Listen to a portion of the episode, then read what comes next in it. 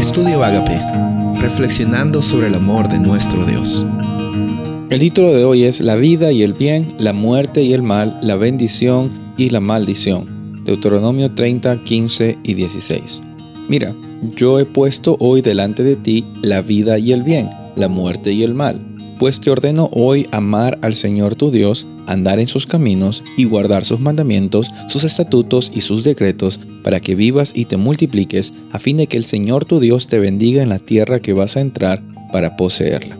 En estos versículos de Deuteronomio 30 encontramos que Dios eh, tiene una propuesta para los israelitas, en realidad para toda la humanidad, tiene una propuesta para nosotros y una de esas propuestas es, mira, aquí les doy la realidad delante de ustedes la vida y el bien, la muerte y el mal, la maldición o la bendición.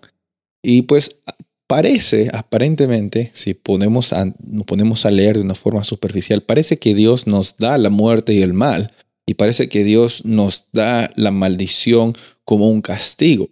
Pero cuando nos ponemos a analizar un poco más acerca de esta realidad, nos damos cuenta que lo único que Dios nos da es una opción de bien y de vida una opción de bendición. Obviamente, la contraparte de la vida es la muerte, del bien, el mal, de la bendición, la maldición. Y, eso es lo que Dios nos expresa como una advertencia, no a lo que Dios nos da como castigo, sino como una consecuencia al alejarnos de nuestra fuente de vida que es Dios. Entonces, yo quiero decirte a ti que cuando tú pasas por algún o has pasado por algún tipo de experiencia de maldición, de, muerte, de dificultad, primer lugar, no podemos atribuir a eso a Dios. En segundo lugar, quizás en algún momento hemos estado alejados de la fuente de vida que es Dios.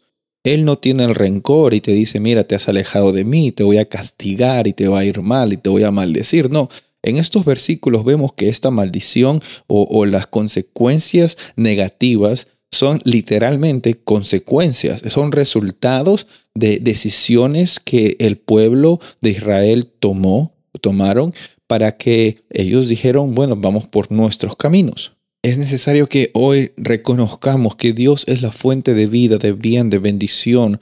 Él, es el único que puede darnos esa, esa, esa experiencia de sentir de vida. Y, y en el capítulo 30 vemos que es necesario que Dios otra vez lo mencione, que andar por los caminos que Él tiene para su creación, para el pueblo de Israel y para nosotros, es la mejor alternativa de vida que nosotros podamos tener cuando estemos caminando aquí en esta jornada terrenal. Yo sé que no va, a ser todo color de rosas, yo sé que no es fácil hoy la vida, pero sabemos también de que con Dios tenemos la certeza de la libertad en medio de las circunstancias difíciles.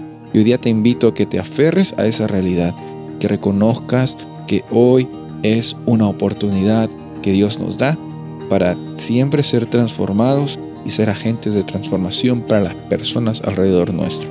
Soy el pastor Rubén Casabona y deseo que tengas un día bendecido.